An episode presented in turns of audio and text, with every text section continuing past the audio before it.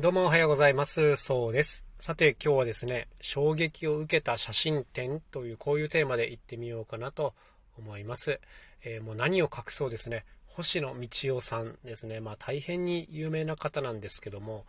この方の写真展に行って打ち抜かれた話でございます。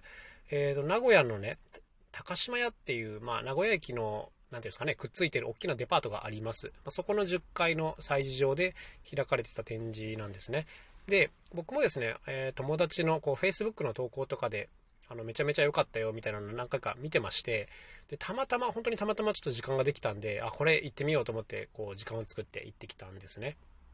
で昔自分が子供の頃に家族で行ったような覚えもあるんですがなんか動物の写真を撮る人だなぐらいの印象しかなかったんですよ。だけどねもう本当にもう圧巻でしたね。はい、えー、星野道夫さん、全然知らない方のためにご紹介しますと、まあ、アラスカですね、あのすごく寒い地域です。あのこちらの地方を中心にいろんな動物写真を撮ったりとか、まあ、あとはこの風景写真、あとはそちらの方の地域のね、人物写真を撮ったり、文化をいろいろ撮ったりするような方なんですけど、まあ、やっぱりね、なんといってもこの動物写真がね、本当にぶっちぎりで素晴らしいですね。はい。えっ、ー、と、星野さんが撮られた写真が大きく引き伸ばされて、こう展示場にいろいろ飾ってあったんですけども、どうですかね、100点以上あったんじゃないかな。結構思ったよりも随分ボリュームのある写真展だったんですけども、はい、えー、これはね、まあ、僕が口でいいから説明してもあれだなと思うんですけどもね、あ多分ね、ネット上とかでも写真をいろいろ見れると思うんで、お時間ある方はぜひ見ていただきたいんですが、もうね、僕はあの写真で心動いたことってあんまりないんですよ、正直。なんかビジュアル絵とか写真にそこまで心が動かないタイプで、昔からさほどあの関心を示さなかったんですけども、そんなね、あの、疎い僕でもわかるぐらい、もう恐るべきなんかこう、オーラが漂ってくるような写真ばっかりでしたね。その、まず、モチーフが本当に素晴らしいですね。うん、いろんな可愛い動物から、あの、普通にクマみたいな動物まで正面で撮ってるやつとかあって、これどうやって撮ったんみたいなものもたくさんありますし、まあ、それと相まっての背景ですね。やっぱりこうアラスカの大自然っていうのが背景に出てくるんですけども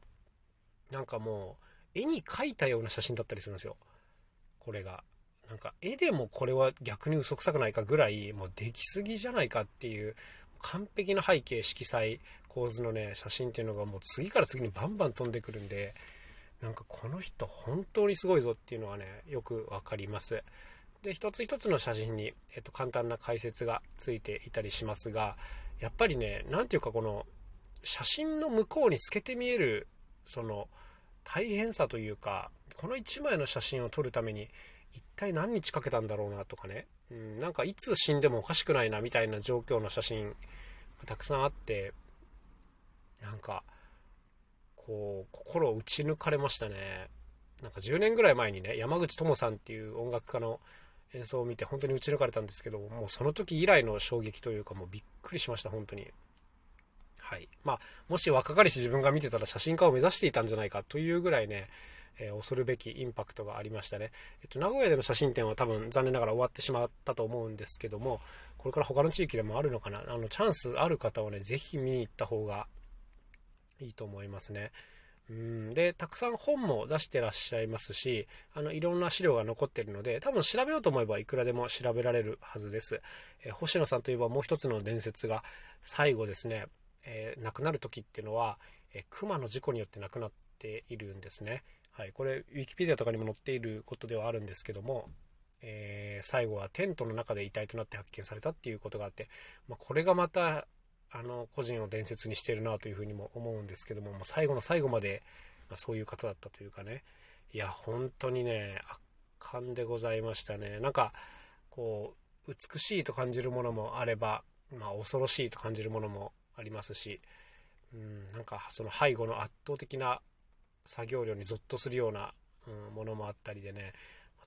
ても本当に感銘を受けました。あの、本当におすすめなんでチャンスだったらぜひ行ってみてください。ということで、もう今日はただただこの星野道夫さんの写真展がやばかったという、そんなお話でございましたけども、はい、おすすめでございます。というわけで今日はこの辺で終わりにしたいと思います。また明日お会いしましょう。さようなら、そうでした。